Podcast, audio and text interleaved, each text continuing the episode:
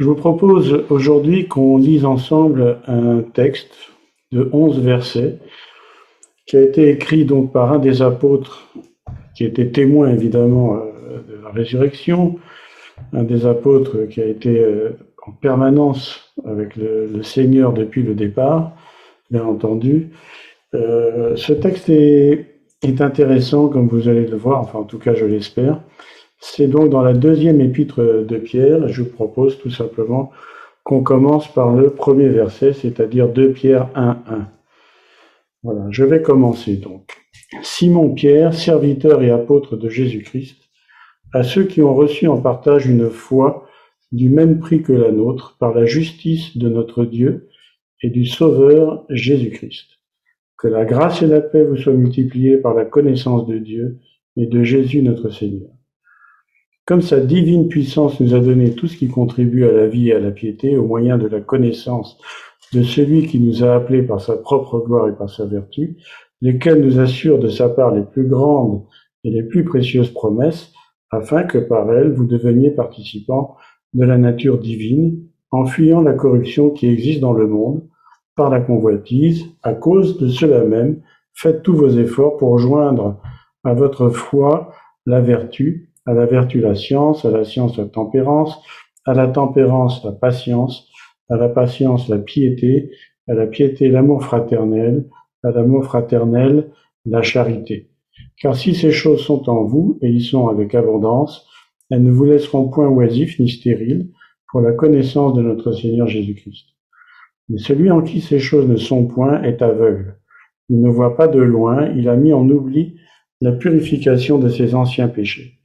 C'est pourquoi, frères, appliquez-vous d'autant plus à affermir votre vocation et votre élection, car en faisant cela, vous ne broncherez jamais. C'est ainsi, en effet, que l'entrée dans le royaume éternel de notre Seigneur et Sauveur Jésus-Christ vous sera pleinement accordée. Amen. Et donc, comme on peut le voir, cette épître euh, peut paraître un petit peu curieuse, en tout cas cette introduction, euh, par rapport à ce qu'on a l'habitude d'entendre sur justement l'assurance du salut, sur la grâce, euh, sur le salut par la foi. Et en fait, comme c'est le cas d'ailleurs pour la première épître de Jean et même euh, les autres, ce passage qui a été écrit à la fin donc de la vie des, des apôtres, eh bien c'est un avertissement de la part justement de Pierre, ici de Jean, qui en a fait euh, allusion, sur les dérives. Donc c'est un avertissement sur les dérives doctrinales qui sont rapidement apparues dans l'Église du commencement. Je préfère l'appeler l'Église du commencement plutôt que l'Église primitive, parce que l'Église, cette Église-là n'avait rien de primitif, justement, et c'était vraiment un exemple pour nous. Et en fait, euh, ces dérives existent encore, elles existent toujours, et je propose donc qu'on étudie ensemble ce passage. Et donc on va recommencer donc par le verset 1. Donc Simon Pierre, serviteur et apôtre de Jésus-Christ, à ceux qui ont reçu en partage une foi du même prix que la nôtre par la justice de notre Dieu. Et d'ailleurs, ici, en fait, dans le grec, c'est marqué par la justice de notre Dieu et Sauveur, Jésus-Christ. Donc, à ceux qui ont reçu. Donc, cet épître, en fait, s'adresse aux disciples donc à des, à des chrétiens qui sont donc nés de nouveau, comme on va le voir par la suite. Donc ce n'est pas un message d'évangélisation, c'est un message d'exhortation, c'est un message d'édification. Et ce qu'on peut y lire, c'est que justement, euh, chacun des disciples, et donc ça s'adresse bien entendu à nous, nous avons tous reçu, donc de la part de Dieu, la foi. Donc la foi, comme d'ailleurs on, le sait par exemple dans Éphésiens 2.8, la foi est un don de Dieu. C'est par la grâce que nous sommes sauvés et cette foi, comme on, vient, comme on l'a lu ici, elle est unique. Comme le dit Paul dans, dans Éphésiens 4, 5, il y a un seul Seigneur, une seule foi et un seul baptême. Et comme Dieu, comme on l'a d'ailleurs étudié dans les études bibliques, comme Dieu est juste et qui ne fait acception de personnes, eh bien, nous avons une foi de la même valeur que celle qu'ont reçue les apôtres. Et ça, je trouve déjà que c'est tout à fait intéressant de le prendre en note. Cette valeur, euh, elle est infinie. C'est une foi qui est, comme le dit d'ailleurs l'apôtre Pierre dans sa première épître, elle est plus précieuse que l'or périssable, car elle est basée sur le don de Dieu, son Fils. Amen. Et donc, par contre, il faut souligner que si cette foi est infiniment précieuse, eh bien, nous en recevons chacun avec des mesures différentes, suivant justement la sagesse et le jugement éclairé de Dieu, qui lui nous connaît bien mieux que nous-mêmes. Et c'est ce que dit Paul dans Romains 12, verset 3. Par la grâce qui m'a été donnée, je dis à chacun de vous de n'avoir pas de lui-même une trop haute opinion, mais de revêtir des sentiments modestes selon la mesure de foi que Dieu a départie à chacun. En d'autres termes, pour bien comprendre déjà cette introduction, et vous remarquerez que souvent, euh, on a l'habitude de lire ces introductions qui paraissent, et je dis bien qui paraissent un petit peu grandiloquentes, avec des, des longues phrases, et, etc. On a tendance à passer un petit peu au-dessus, alors qu'elles sont très très riches d'enseignements. Et donc, comme je viens de, le dire, cette grâce, cette foi qui nous a été donnée, c'est la même pour tout le monde. Mais par contre, nous l'avons reçue suivant des mesures qui sont différentes, suivant la sagesse de Dieu qui va donner à chacun euh, une mesure par rapport à ce qu'il pense être capable, à ce qu'il pense que nous soyons capables de faire comme on va le voir justement. Et, et c'est là que c'était intéressant parce que ça va souligner les chants que nous venons d'entendre et qui étaient absolument magnifiques. Verset 2, que la grâce et la paix vous soient multipliées. Amen. Que la grâce et la paix vous soient multipliées. Et comment cette grâce et cette paix sont multipliées?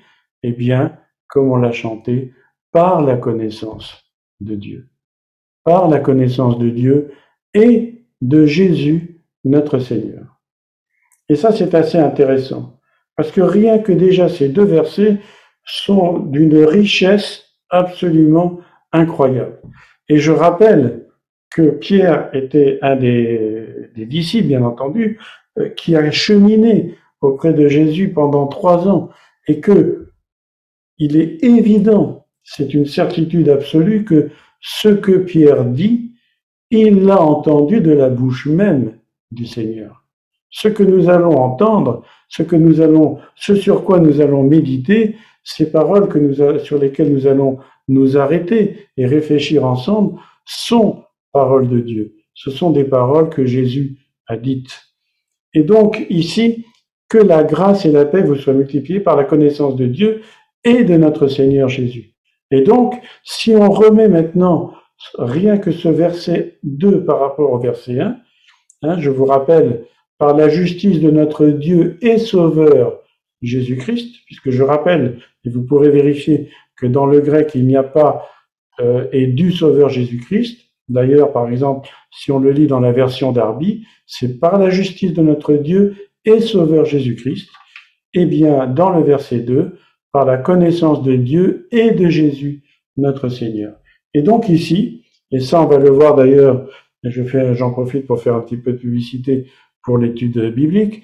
Euh, nous allons voir ça dans le prochain euh, cours d'étude biblique. C'est ce que nous appelons l'unité plurielle de Dieu. C'est-à-dire qu'en fait, Dieu est composé, la divinité, Dieu est composé de plusieurs personnes, comme nous le savons donc, de Dieu le Père, Dieu le Fils et Dieu le Saint-Esprit. Voilà. Et donc, on va continuer maintenant, euh, et on va rentrer un petit peu plus dans les détails. Verset 3. Comme sa divine puissance nous a donné tout ce qui contribue à la vie et à la piété au moyen de la connaissance de celui qui nous a appelés par sa propre, par sa propre gloire et par sa vertu. Qu'est-ce que c'est que cette divine puissance? Eh bien, encore une fois, si on regarde euh, dans les originaux, hein, évidemment, dans le grec, eh bien, cette divine puissance, ce n'est autre que l'accomplissement de la promesse. Cette puissance, c'est la puissance de la Pentecôte, le Saint-Esprit. En grec, dynaméos. C'est le Saint-Esprit.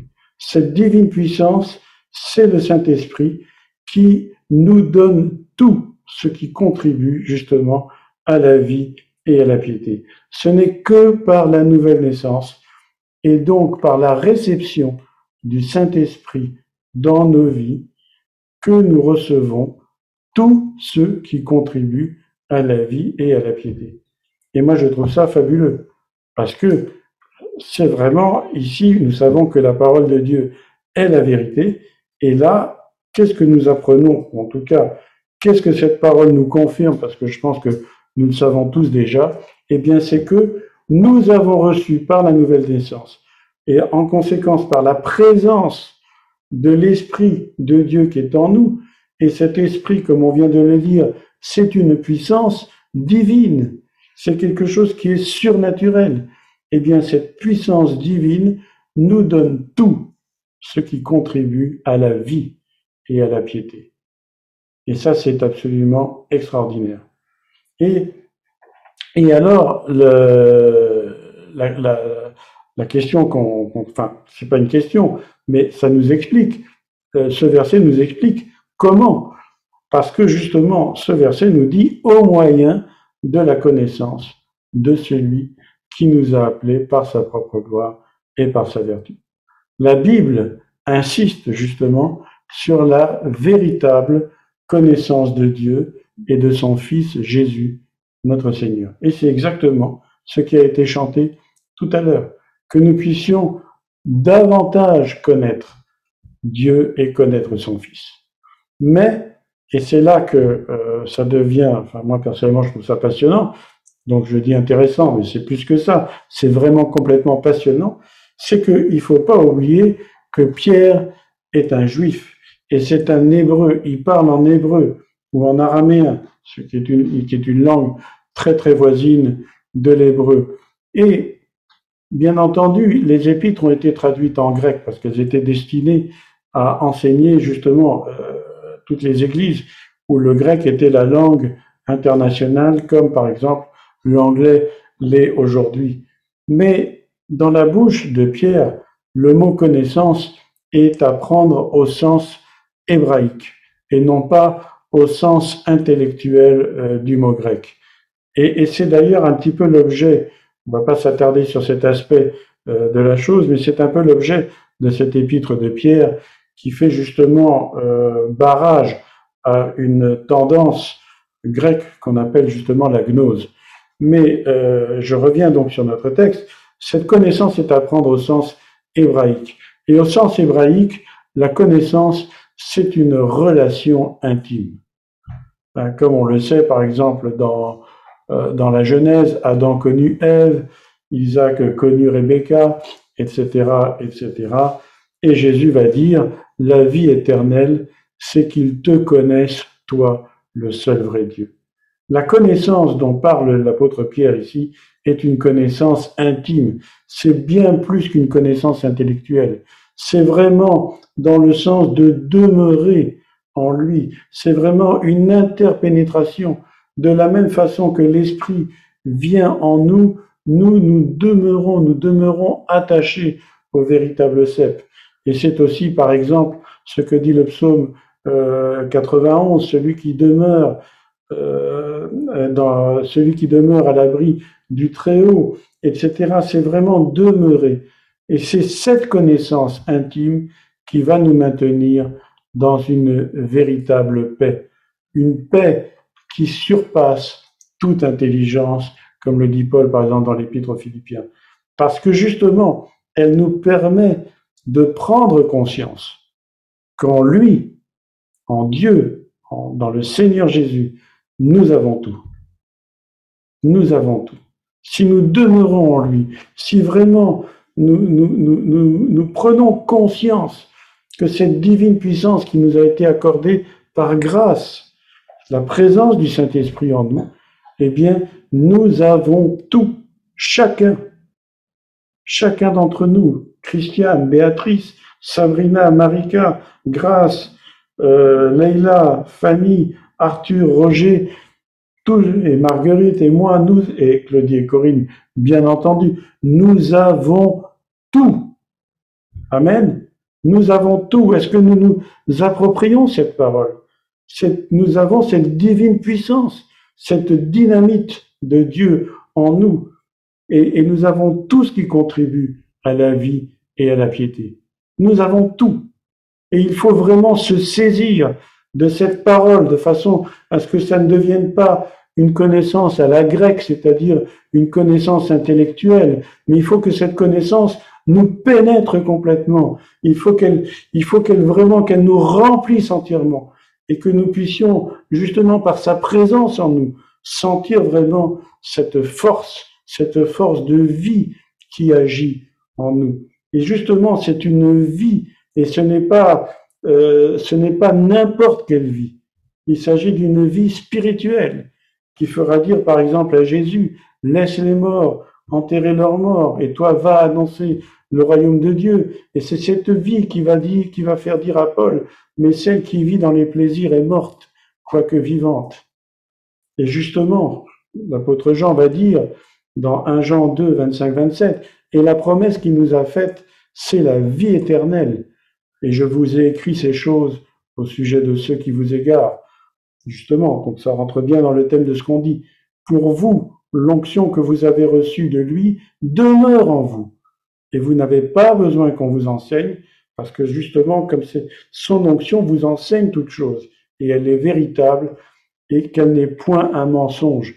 Demeurez en lui selon les enseignements qu'elle vous a donnés, c'est-à-dire l'onction. Et donc, en d'autres termes, on n'a besoin de rien d'autre. Pas de sagesse humaine et de philosophie étrangère à la parole pour vivre notre vie de piété. Je ne suis pas en train de dire qu'il ça est, il faut, euh, il faut ne lire que la Bible, ne plus, euh, ne plus s'instruire par des sciences, ne plus faire d'études, pas du tout. Nous parlons de la vie éternelle, nous parlons de la vie spirituelle. Nous avons tout en lui et tout est contenu dans sa parole. Et c'est très important de s'en rappeler, de façon justement à ne pas s'égarer, comme vient de le dire l'apôtre Jean dans son épître. Et justement, donc on n'a pas besoin d'autre chose pour vivre notre piété. Et là, on arrive à un mot qui commence à déranger. Hein. Ça, quand on parle de piété aujourd'hui, ça commence à gratouiller dans certaines églises. Hein. Ça, ça fait bizarre. C'est un mot qui est devenu un petit peu désuet. Hein, il a pratiquement disparu euh, du, du, vocabulaire moderne évangélique. D'ailleurs, comme on l'avait vu dans une précédente, euh, un précédent message, comme le mot repentance. On entend de moins en moins parler de repentance. On entend de moins en moins parler de piété. Et d'ailleurs, pour m'amuser, j'ai quand même regardé les versions entre guillemets modernes de ce passage. Et justement, dans ce passage, le mot piété euh, dans Parole de vie, par exemple, est traduit par fidélité. Dans la Bible en français courant, c'est traduit par attachement à Dieu ou attachement au Seigneur dans la Bible du Semeur. C'est dommage. Ce n'est pas faux. Ce n'est pas faux. La piété est bien une forme de, de fidélité. L'attachement à Dieu, au Seigneur, c'est une forme de fidélité. Mais c'est dommage parce que ce sont des traductions qui édulcorent et qui donc déforment la signification de ce mot. En fait, le mot utilisé euh, en grec, pour, euh, qui a été traduit par le mot piété, et en anglais d'ailleurs c'est godliness, qui est peut-être un peu plus fidèle, euh, ça vient du grec eusébian, qui est composé en fait de, de deux parties le préfixe e qui veut dire bon et euh, zébian qui est en fait, on va dire, une conjugaison de d'un autre mot grec. Hein, je ne vais pas trop rentrer, on va pas faire de cours de grec. Euh, et en fait, ça veut dire étymologiquement une bonne adoration, une, un bon honneur, une bonne vénération. Et vous voyez que c'est beaucoup plus fort, c'est beaucoup plus puissant que euh, simplement un attachement ou une fidélité. Euh, Rappelons-nous que, euh, on l'a déjà étudié, que l'adoration, dans le sens biblique du terme, et pour ceux qui ont suivi la formation, euh, par exemple sur la louange, ils le savent, l'adoration est, est proche d'un sacrifice. C'est proche d'un sacrifice. Et donc, on comprend que la piété, c'est bien plus qu'un attachement à Dieu ou au Seigneur. Ces, mots semblent un petit peu creux euh, par rapport au mot piété, parce qu'il s'agit vraiment d'une relation respectueuse par rapport à la personne de Dieu. C'est vraiment euh, quelque chose qui est proche, donc comme on l'a dit, d'une vénération. C'est vraiment quelque chose de, de très fort. Et j'en profite euh, pour dire que ce mot piété a donné euh, un prénom qui est aujourd'hui évidemment désuet, qui est Euseb. Hein, on connaît Euseb de Césarée et les footballeurs, surtout les Portugais, connaissent un certain Eusebio, hein, qui est aussi donc euh, un prénom portugais. Il y a des Eusebio italiens, etc. Et donc, la disparition de ce mot du vocabulaire évangélique n'est pas, d'après moi, un bon signe. On l'a déjà dit et je, j'aime, j'insiste là-dessus. Je préfère le répéter et je crois que Claudie l'a dit aussi récemment. Dieu est notre Père et c'est bien plus qu'un ami, même si ce mot est galvaudé, puisque le mot amitié a une signification originelle très profonde. Mais Dieu, si c'est un ami, si c'est notre Père, ce n'est pas notre pote. Et c'est encore moins notre larbin. Et c'est encore moins notre un distributeur automatique de, de bénédiction, où même le nom de Jésus devient une forme d'incantation magique. Il faut faire attention, mes frères et sœurs. Il faut faire très attention. Aujourd'hui, c'est bien pour ça que je me suis senti euh, appelé à, à, prêcher ce message. Euh, Aujourd'hui, de plus en plus, il y a des dérives dans les églises et justement, il me semble que la piété, au sens, euh, étymologique du terme, la piété a disparu. il y a certaines églises où, il n'y a plus ce respect, il n'y a plus cette vénération, il n'y a plus cette tenue, ce, cet ordre qu'il peut y avoir euh, dans les églises. Bien sûr qu'il y a, euh, l'apôtre Paul dira dans la seconde épître aux Corinthiens, là où est l'Esprit du Seigneur, là est la liberté. Malheureusement, j'ai l'impression qu'aujourd'hui, on a, inversé ces choses-là. Et on pense que là où, là où il y a la liberté, là est l'esprit. Mais c'est faux.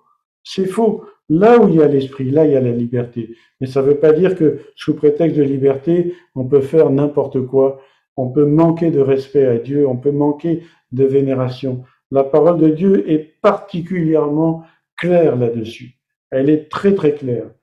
Et justement, ce que nous venons de lire, c'est que le Saint-Esprit, qui est un don de Dieu, qui est cette dynamite qui est en nous, nous donne tout ce qui est euh, nécessaire pour une vie de piété, c'est-à-dire une vie de louange, une vie d'adoration, une vie de sacrifice à Dieu.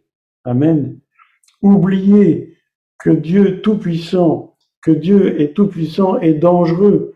N'oublions pas par exemple que Jean, L'apôtre Jean, qui était le disciple que Jésus aimait, il est tombé comme mort quand il a vu Dieu dans sa véritable gloire. C'est décrit dans l'Apocalypse, verset 1, 17. Dieu est tout-puissant, il est parfait, et c'est extrêmement dangereux de l'oublier, parce qu'on peut avoir de très gros problèmes et de graves désillusions. On va continuer le verset suivant, le verset 4 donc lesquelles nous assurent des plus grandes et plus précieuses promesses, afin que par elles vous deveniez participants de la nature divine en fuyant la corruption qui existe dans le monde par la convoitise. Et voici donc le verset central de ce petit message, et c'est d'ailleurs son titre. Nous sommes participants de la nature divine. Et donc, ici, qu'est-ce qu'on peut lire? Nous sommes bénéficiaires donc de ces plus grandes et précieuses promesses. Nous, avons, nous recevons un cadeau extraordinaire. Nous avons reçu tout ce qui contribue à la vie et à la piété. Mais nous le sommes dans un but. Nous le sommes dans un but précis. Et c'est écrit très clairement ici. Et quel est ce but? Eh bien, c'est marqué là. Afin que par elles, c'est-à-dire ces bénédictions, vous deveniez participants de la nature divine. Donc, l'objectif de Dieu, le but de Dieu, c'est que nous devenions participants de la nature divine. Amen. En d'autres termes, ce qu'il faut déjà retenir, c'est que Dieu nous donne tous les moyens initiaux, tout l'équipement pour atteindre cet objectif. Et ça, c'est la part de Dieu. Et il y a une deuxième bonne nouvelle, c'est que cet objectif, il est progressif, afin que nous devenions. Le devenir ne se fait pas en un jour. Heureusement pour nous, Dieu est patient. Amen. Dieu est vraiment patient. Je parle pour moi, bien entendu. Et, donc, maintenant, Pierre, inspiré par le Saint-Esprit, va nous décrire. Il vient de nous décrire la part de Dieu, ce que Dieu a fait. Ce que Dieu a fait pour nous, il nous a tout donné et il nous décrit le but à atteindre, l'objectif, que nous devenions participants de la nature divine. Et maintenant, Pierre, toujours inspiré par le Saint-Esprit, va nous décrire la part qui nous incombe de faire. Dieu fait sa part, nous, à nous maintenant de faire la nôtre. Amen. Vous êtes toujours là? Ça va? Eh bien, on va continuer. Alors, la première part, et c'est la plus difficile probablement, c'est justement de ne rien faire. Et ça, c'est encore un paradoxe.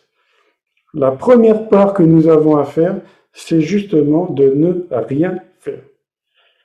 Quand je dis de ne rien faire, en fait, il s'agit de fuir. Il s'agit d'éviter. Il s'agit d'esquiver. Et fuir, ça veut dire fuir. Ça veut dire Hein, ça veut dire euh, en argot se tailler, se barrer, tout ce que vous voulez. Ne même pas essayer de combattre, on n'en est pas capable. Quand il faut fuir, ça veut dire que nous sommes en face d'un danger qu'on n'est même pas en mesure, auquel on n'est même pas en mesure de faire face. Moi, si je suis sans rien, je suis en face euh, d'un lion ou d'un loup qui commence à me montrer les dents, eh bien, euh, je prends mes jambes à mon cou en espérant que je vais être que je vais courir suffisamment vite et je sais même pas où, euh, c'est fini, quoi. Je fais rien d'autre. Hein. Je m'appelle pas David, euh, je n'ai pas la même mesure de foi que David et je ne sais pas euh, vaincre un animal féroce comme ça. Donc, je m'enfuis. Et c'est bien ce que dit la parole de Dieu. Paul, par exemple, va dire dans 1 Corinthiens 6, fuyez l'impudicité. Quelque autre péché qu'un homme commette, ce péché est hors du corps, mais celui qui se livre à l'impudicité pêche contre son propre corps. Et mes, frères et sœurs, j'ai l'humilité de, de, vous dire, et je préfère tout de suite mettre les points sur les i, euh, je prêche ça euh, en connaissance de cause parce que moi j'ai eu beaucoup de problèmes avec ça personnellement. Je, je, le, je le, dis, euh, je le dis avec honte, mais je le dis aussi avec grâce parce que Dieu m'a libéré de ça. Dieu m'a complètement libéré de ça et j'en suis vraiment très heureux. Et Paul, justement, va dire un petit peu plus loin dans 1 Corinthiens 10, en assimilant les mauvais désirs à de l'idolâtrie, versets 6 et 7, il dit qu'aucune tentation n'est au-delà de nos forces, mais pour cela, il est très clair, il ne faut pas chercher à l'affronter, mais à la fuir. Et donc, c'est pour ça qu'un peu plus loin, il va dire, c'est pourquoi, mes bien-aimés, fuyez l'idolâtrie. Parce que justement, tout ça, ce sont des adorations de choses qui ne sont pas Dieu. Et tout ce qu'on adore et qui n'est pas Dieu, c'est de l'idolâtrie. Et justement, Pierre va le résumer très bien. Il ne va pas dire fuyez l'impudicité, fuyez l'idolâtrie. Pierre va le résumer par un mot, la corruption. Et alors, en plus, il y a un détail extrêmement riche, extrêmement important, en fuyant qu'est-ce qui est à l'origine de la corruption? Eh bien, c'est la convoitise. En fuyant la corruption qui existe dans le monde par la convoitise. Et c'est la convoitise justement l'origine du problème. Je dirais même que euh, je dirais pas que la, convoitise est l'origine du mal, ce serait pas tout à fait exact, mais c'est quand même très proche. La convoitise de posséder toujours davantage, qui est à l'origine de, l'amour de l'argent. Or, on sait, par exemple, dans Timothée, l'apôtre Paul va dire l'amour de l'argent est une racine de tous les maux. Et Jésus le, confirme, plutôt c'est Paul qui confirme Jésus, soyons clairs. Il va dire à ses disciples, par exemple dans Matthieu 6, 24, vous ne pouvez pas servir deux maîtres à la fois, ou vous haïrez l'un et vous aimerez l'autre, etc. Vous ne pouvez pas servir Dieu et maman. En d'autres termes, vous ne pouvez pas servir Dieu et l'argent.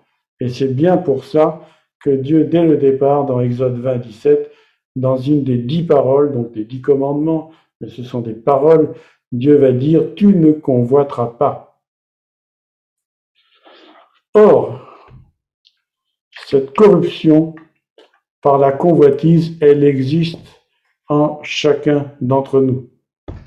Mon frère, ma sœur, si tu penses que ça n'existe pas chez toi, eh bien, méfie-toi. Soit tu es vraiment devenu euh, un super, super, super de ces super chrétiens, soit euh, il y a quelque chose qui tourne par rond. Parce que cette convoitise, c'est la nature même du péché. Et donc, c'est l'œuvre de l'ennemi, l'œuvre du diable, que Jésus est venu détruire, justement. Jean dit euh, dans son épître que Jésus est venu pour détruire les œuvres du diable. Et ça a commencé dès le départ. Le serpent a séduit la femme par la convoitise. Vous serez comme des dieux. La femme dit que l'arbre était bon à manger et agréable à la vue et qu'il était précieux pour ouvrir l'intelligence. Et elle prit de son fruit et elle en mangea. Et on connaît malheureusement la suite. Et cet ennemi, cette convoitise, c'est un ennemi qui est à l'intérieur de chacun d'entre nous. Et c'est pour cela qu'on ne peut pas le combattre. Il faut le fuir. Il faut vraiment, dès qu'on est conscient qu'il commence à y avoir de la convoitise, ça sert à rien. C'est tout de suite, on, change de route, on arrête immédiatement. Que ce soit la convoitise des yeux, que ce soit la convoitise de n'importe quoi, euh, il faut bien être conscient que euh, on ne peut pas le combattre, il faut le fuir. C'est très important. Est-ce que je, suis bien clair avec ça? Il faut le fuir. Et d'ailleurs, pour s'en convaincre, et la parole de Dieu, encore une fois, est très claire là-dessus, elle dit que les efforts humains et religieux qui font semblant de combattre cette convoitise ne sont que des contrefaçons. Et ça aboutit à de l'orgueil. Rappelons-nous la parabole du publicain et du pharisien. C'est encore une tromperie. C'est une convoitise au second degré, une convoitise d'être meilleur que les autres, une convoitise d'être plus chrétien que les autres, une convoitise euh, de je ne sais trop quoi. Je pense que qu'on se comprend bien. Paul va dire, par exemple, aux, Colossiens, euh, il parle de ces commandements, ne mange pas, ne touche pas, etc. ces commandements ont, à la vérité, une apparence de sagesse, parce qu'ils indiquent un culte volontaire de l'humilité et le mépris du corps, mais ils sont sans aucun mérite et contribuent à la satisfaction de la chair. Et donc, la première des choses que nous avons à faire, que nous sommes appelés à faire, c'est de fuir la corruption. Et il ne s'agit pas de... Vous savez, c'est très facile quand on, quand on devient chrétien, on va, dans les églises tous les dimanches, on va s'asseoir, etc. Et souvent, je me souviens, euh, tout le monde est bien habillé, on chante, etc. Et c'est formidable. Après, on s'en va de l'église et ça recommence pendant toute la semaine. Et finalement, il n'y a aucune différence, voire c'est même pire euh, que, euh, entre guillemets, les gens du monde pour certains chrétiens. Cette corruption, elle est en nous et elle doit être, elle doit être vraiment écartée. Et vraiment, il faut demander l'aide de Dieu, le secours de Dieu. Et pour ça, il n'y a qu'un seul moyen, c'est l'humilité, de demander à Dieu et de fuir. Voilà, il n'y a pas d'autre chose. Et c'est pas justement cette corruption qui existe en nous, qui est donc un ennemi intérieur et qui s'appelle le péché finalement. Eh bien, ce n'est pas si facile justement parce que nous sommes de plus en plus entourés de tentations de corruption diverses. Et l'ennemi sait bien, sait si bien nous les présenter. Il suffit de regarder euh, la télévision, de voir, euh, enfin je sais pas, parce que nous on la, on la regarde pratiquement jamais, mais quand on voit certaines pubs, euh, on voit certaines choses, on voit même des fois certains films, on se dit mais c'est pas possible, ils sont complètement, ils sont devenus complètement fous, c'est n'importe quoi. Et, donc il y a des tentations de plus en plus diverses et même des choses insidieuses, des choses subliminales qui font qu'on se dit ah bah oui bah finalement tout le monde le fait, pourquoi pas moi? Et, et tout ça c'est vraiment la corruption. Et c'est vraiment quelque chose euh, quelque chose que Jean justement a parfaitement résumé dans euh, ce qu'il dit dans euh, 1 Jean 2,15 par exemple, il dit N'aimez pas le monde, ni les choses qui sont dans le monde. Si quelqu'un aime le monde, l'amour du Père n'est pas en lui, car tout ce qui vient, tout ce qui est dans le monde, la convoitise de la chair, la convoitise des yeux et l'orgueil de la vie, ça ne vient pas du Père, mais ça vient du monde. Et le monde passe et sa convoitise aussi, mais celui qui fait la volonté de Dieu demeure éternellement. Donc, et comme le titre un ancien film, euh, courage, fuyons. Euh, on va pas, on, sait déjà si on commence à essayer de combattre une une, une convoitise, euh, ça marchera pas. On va tomber dedans. Et, d'ailleurs, l'apôtre Jacques le décrit assez bien en disant cette tentation, cette convoitise qui amorce le péché est amorcé et ça produit la mort. Je pense qu'on a tous, et moi je le dis parce que je l'ai vécu malheureusement et évidemment, euh, je l'ai vécu aussi. Hein, on essaie de, on essaie de, de, résister à la tentation, puis finalement on se dit ah bah quand même un petit peu quoi, bon, etc. Puis boum, hein, c'est terminé. Donc il faut fuir, il faut fuir. Il n'y a pas d'autre, il n'y a pas, il n'y a pas d'alternative.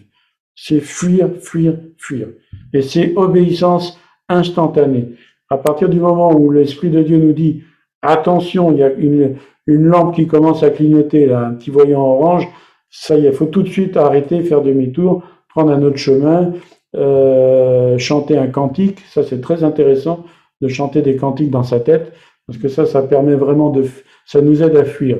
C'est très important, parce que quand on chante un cantique, on, on proclame la parole de Dieu, et un vrai cantique, bien sûr. On, programme, on proclame la parole de Dieu, et automatiquement, hop, ça, y va.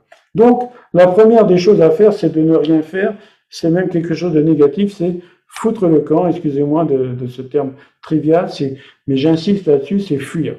Et après, évidemment, euh, il, va, il va y avoir une question d'effort personnel.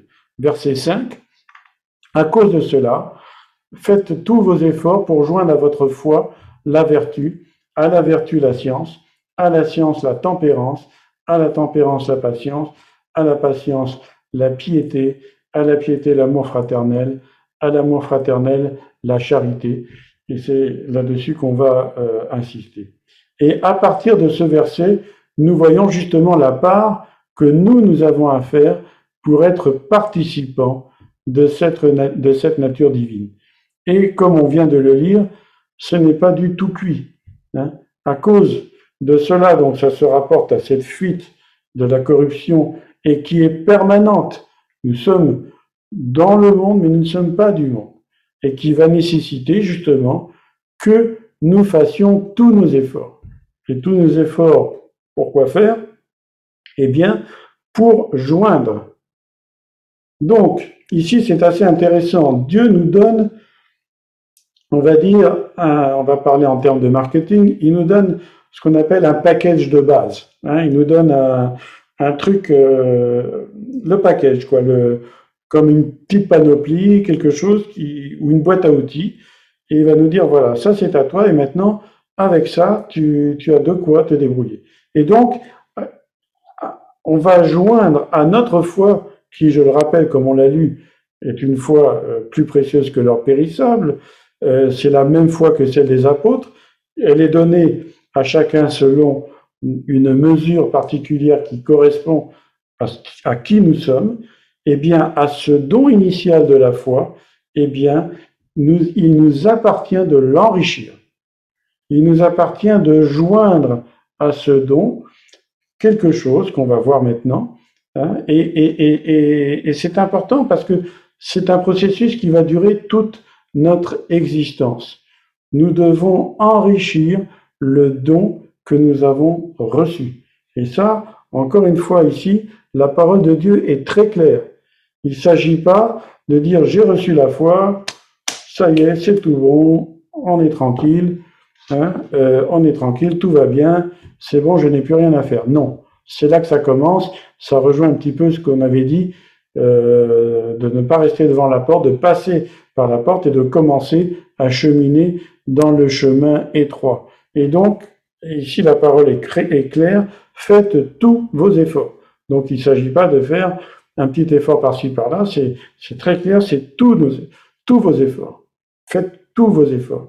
Et la première chose qu'on va joindre, et vous allez voir que c'est une chaîne, hein, ce sont des maillons d'une chaîne, on va joindre à notre foi une première chose, et c'est encore, on va tomber sur un mot désuet, la vertu.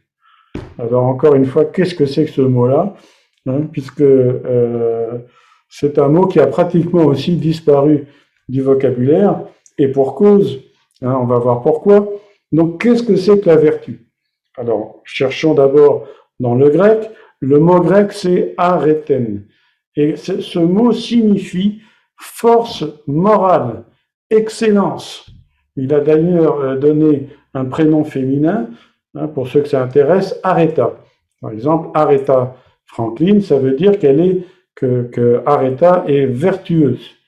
Hein, elle a une, une, excellence, une force morale. Et donc, il nous incombe à nous de joindre à notre foi, qui est un don de Dieu, la force morale, l'excellence, c'est-à-dire l'honnêteté, l'intégrité. Soyez parfaits comme votre Père est parfait. C'est un commandement que Jésus a donné à ses disciples. Il n'a pas dit à ses disciples, restez peinards dans votre coin, vous allez devenir parfaits sans rien faire. Non, il a dit, soyez parfaits. Eh bien ici, Pierre va reprendre cette parole et va dire, faites tous vos efforts pour joindre à cette foi que vous avez reçue la vertu, la force morale. Et aujourd'hui, hein, pour, euh, je peux vous dire que pour un jeune, ne pas perdre sa vertu, c'est devenu euh, aujourd'hui un pari particulièrement impossible. Hein, c'est complètement obsolète. On passe pour des imbéciles, pour, pour des n'importe quoi. Mais par contre, et ça je vous prie aussi euh, de le noter, c'est intéressant de constater que lorsqu'il y a des réveils, lorsqu'il y a des, des, réveils authentiques, hein, je ne parle pas de, séances d'hystérie collective ou je ne sais trop quoi, mais je parle de véritables réveils. Eh bien, la piété et la vertu reviennent en force dans les assemblées. Il y a un respect de Dieu. Il y a une volonté d'adoration, de louange, de sacrifice. Pourquoi? Parce qu'on reconnaît la souveraineté de Dieu.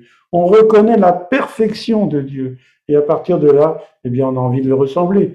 Et on a envie de faire comme lui. On a envie aussi d'être, d'être bien. Et Dieu nous a donné cette force, cette dynamite, ce discernement qui nous enseigne et qui va nous montrer justement quelle est, qu'est-ce que nous devons faire pour avoir cette force morale, cette excellence, cette honnêteté, cette intégrité pour marcher, comme le dit d'ailleurs Jean, euh, pour marcher dans la lumière, puisque Jésus est lumière, que Dieu est lumière, et qu'en lui, il n'y a aucune ténèbre. Et à partir de là, on va voir un chaînage, comme des maillons d'une chaîne qui vont s'assembler. On rentre dans un cercle c'est pas un cercle vicieux, c'est le contraire du cercle vicieux. C'est un cercle vertueux. Hein. Cette force morale va nous permettre de résister aux tentations. Elle va nous aider à fuir. Elle va nous apporter de la connaissance. Et cette connaissance va elle-même nous renforcer dans notre tempérance, c'est-à-dire notre maîtrise de soi. Et cette maîtrise de soi, le fait qu'on arrive à se contrôler, va nous faire va nous enseigner la patience. Cette patience de résister, de tenir ferme, et ça va nous faire retourner à la piété, à savoir l'adoration permanente de Dieu. La piété véritable, c'est adorer Dieu en permanence, tout le temps, à chaque instant.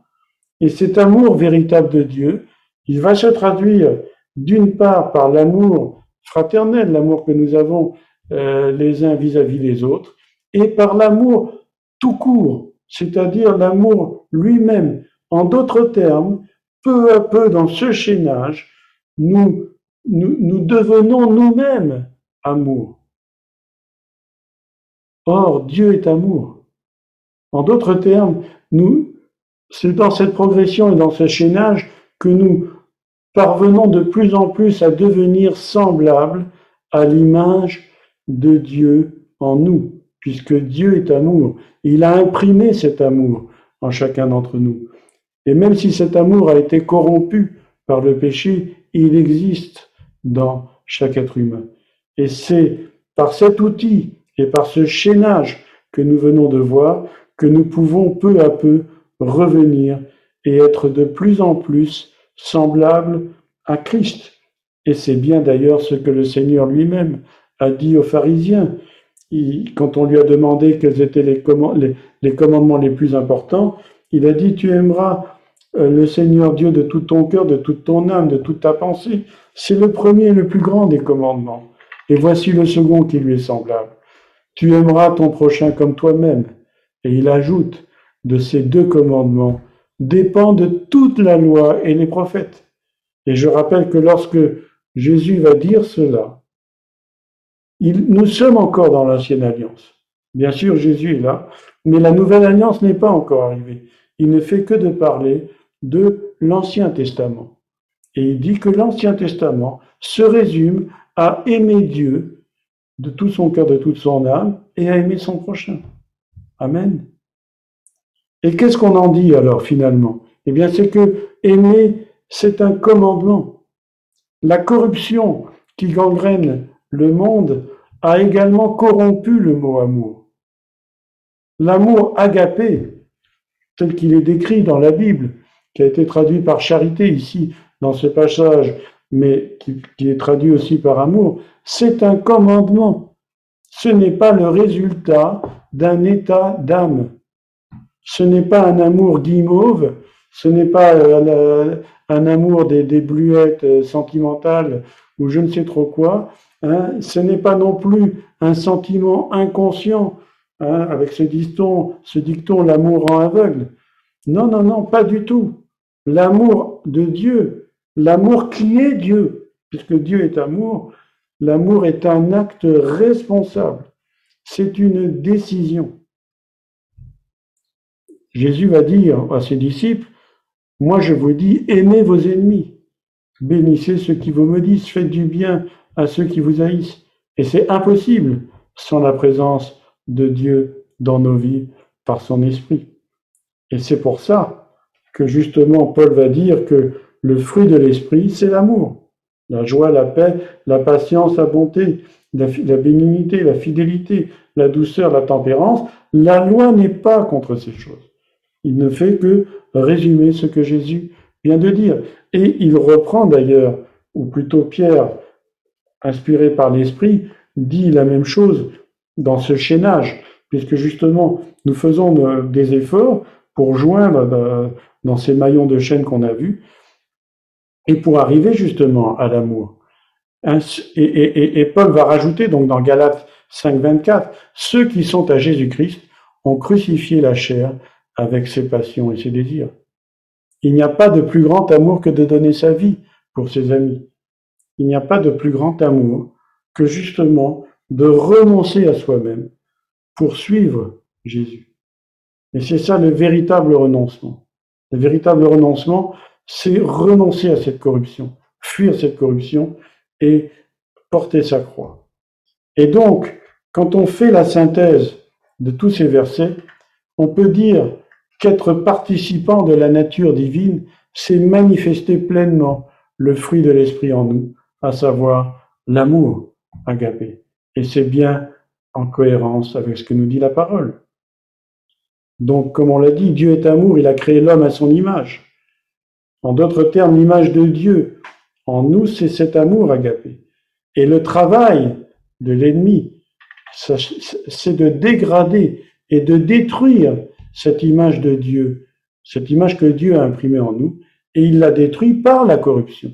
Et c'est pour ça qu'il faut la fuir. Et c'est l'essence même du péché que nous avons en nous tous et qui agit comme un poison. Il corrompt tout. Ce péché corrompt tout, non seulement les hommes, mais aussi l'environnement. Hein, euh, rappelons-nous des chardons qui poussent après la, chute d'Adam euh, et Ève. Rappelons-nous que la création, dans Romains 8, 20, attend euh, la, la, révélation des fils de l'homme. Et cette corruption va même, comme c'est écrit dans Apocalypse 11, 18, et nous le vivons aujourd'hui. Nous le vivons pleinement aujourd'hui. Ça va jusqu'à détruire la terre. Apocalypse 11, 18. Donc ce n'est pas une petite chose, c'est extrêmement sérieux. C'est grave, c'est gravissime. C'est une question de vie ou de mort. C'est pas, c'est pas du, christianisme à la béni oui oui. C'est vraiment important, c'est fondamental. Dieu, par son esprit, qui est l'accomplissement de la promesse de la nouvelle alliance, réalisée par l'obéissance à la croix de son Fils Jésus, Dieu nous a donné l'antidote à ce poison. Écoutez bien maintenant. De la même façon que nous avons, que nous recevons l'Esprit, suite à notre repentance, qui est notre réponse, notre décision personnelle à l'appel que Dieu nous a fait. Nous étions parfaitement libres à un moment donné de notre vie de répondre à cet appel de Dieu par oui ou par non. Oui étant la repentance, non étant le refus de nous repentir, et bien de la même façon, avec la même liberté, le même libre arbitre, il nous appartient de persévérer dans notre appel, en faisant tous nos efforts pour grandir et porter du fruit. Et c'est pas facile. Et la parole de Dieu le dit, ce n'est pas facile. Et on ne parle pas ici de religiosité, de salut par les œuvres. Hein, il faut bien comprendre et faire comprendre à ceux qui nous entourent qu'il ne suffit pas d'être touché par le Saint-Esprit, que d'avoir eu un moment d'exaltation spirituelle et croire qu'on est définitivement sauvé. Rappelons-nous, ce message ne reste pas devant la porte. À partir de ce moment-là, si on a bien intégré et mis en application ces paroles, alors le cercle vertueux va opérer. Amen. Et c'est ça la bonne nouvelle. Si ces choses sont en vous et ils sont avec abondance, elles ne vous laisseront point oisifs ni stériles pour la connaissance de notre Seigneur Jésus-Christ. Et c'est ici la promesse. Nous porterons du fruit si ces choses sont en nous. Peu importe, peu importe euh, au niveau du fruit, il y a même des fruits dont qu'on ne connaît pas. Nous, ce qui nous importe, c'est d'obéir, c'est de faire nos efforts, de faire notre part. Le fruit, finalement, le fruit, c'est le Seigneur qui va le, faire euh, apparaître. L'arbre qui porte des fruits n'est pas conscient qu'il porte des fruits, mais il porte des fruits. Ce qui est important, c'est que nous soyons, nous, dans l'obéissance. Et donc, je vais abréger un petit peu, parce qu'il est déjà, euh, j'ai un peu passé le temps là, euh, celui en qui ces choses celui en qui ces choses euh, euh, ne sont point. Ah oui, pardon. Donc voilà. Donc ça c'était la promesse. Maintenant donc verset 9. Mais celui en qui ces choses ne sont pas, il est aveugle. Il ne va pas, il ne voit pas de loin, et il a mis en oubli la purification de ses péchés. Donc ça c'est assez important. Hein, J'ai presque terminé. C'est assez important. Il faut noter que Dieu pardonne Dieu oublie nos péchés. C'est le principe même de la nouvelle alliance. Il dit dans Jérémie, où il annonce la nouvelle alliance, dans Jérémie 31, il dit, Tous me connaîtront, depuis le plus petit jusqu'au plus grand, car je pardonnerai leur iniquité, je ne me souviendrai plus de leurs péchés. Mais ce qui est important, c'est de bien comprendre que la parole dit que lui ne se souviendra plus de nos péchés. Mais elle ne dit pas que nous, ne nous on, ne s'en souviendra pas. Hein. Euh, c'est important qu'on garde justement en mémoire nos péchés. Mais il faut faire attention, parce que justement, Satan va utiliser cette mémoire pour nous rappeler nos péchés. afin justement de nous accuser. Mais nous savons par la parole, et c'est important justement de bien connaître la parole, qu'il n'y a aucune condamnation pour ceux qui sont en Jésus-Christ. Oui, nous sommes des pécheurs. Oui, nous avons commis des choses euh, très mauvaises, des choses abominables, mais nous sommes pardonnés en Christ.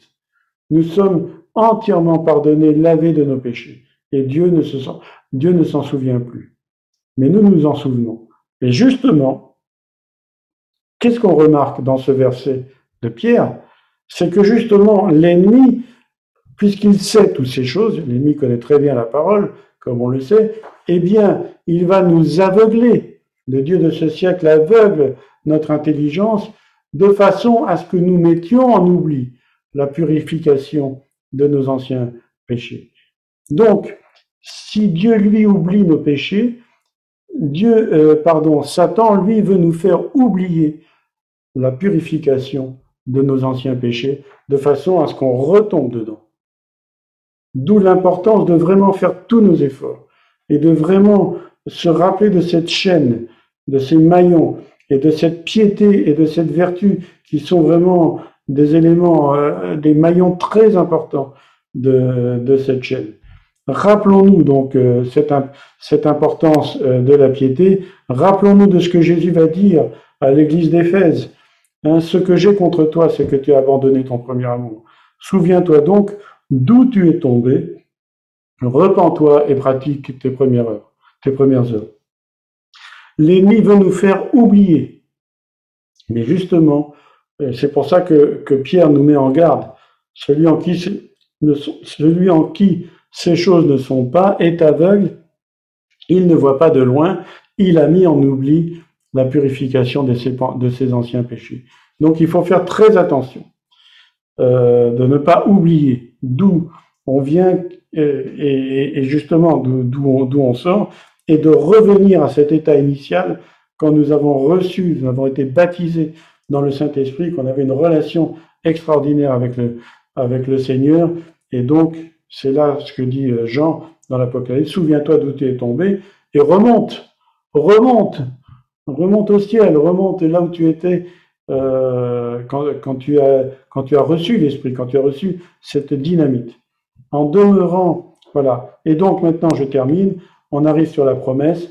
C'est pourquoi, frères, appliquez-vous d'autant plus à affermir votre vocation et votre élection, car en faisant cela, vous ne broncherez jamais.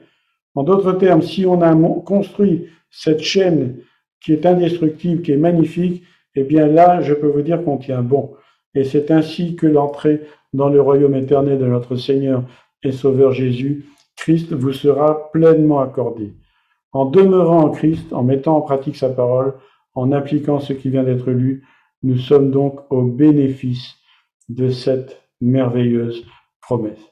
Et vous voyez comment un passage des Écritures, qui souvent on a tendance à lire ça un petit peu rapidement, contient des perles absolument extraordinaires. Moi, je trouve ce, passage magnifique. Hein, et on peut le résumer de la sorte. D'abord, il s'adresse à nous, aux croyants, il nous montre la part que Dieu a faite, le don de la foi, que c'est par son esprit qui nous a donné tout ce qui contribue à la vie et à la piété, et aussi donc il nous montre ce que, la part que chaque croyant doit faire, c'est-à-dire d'abord fuir la corruption, ne pas s'engager dans un combat perdu d'avance, faire tous nos efforts pour joindre à notre foi, euh, donc enrichir le don initial et porter du fruit et pour aboutir à l'amour agapé, qui est un commandement et qui n'est pas un sentiment. L'objectif de Dieu, et on s'en rappelle justement, et c'est l'objet principal de ce message, c'est de faire de nous des participants de sa nature divine. Donc nous sommes des membres actifs.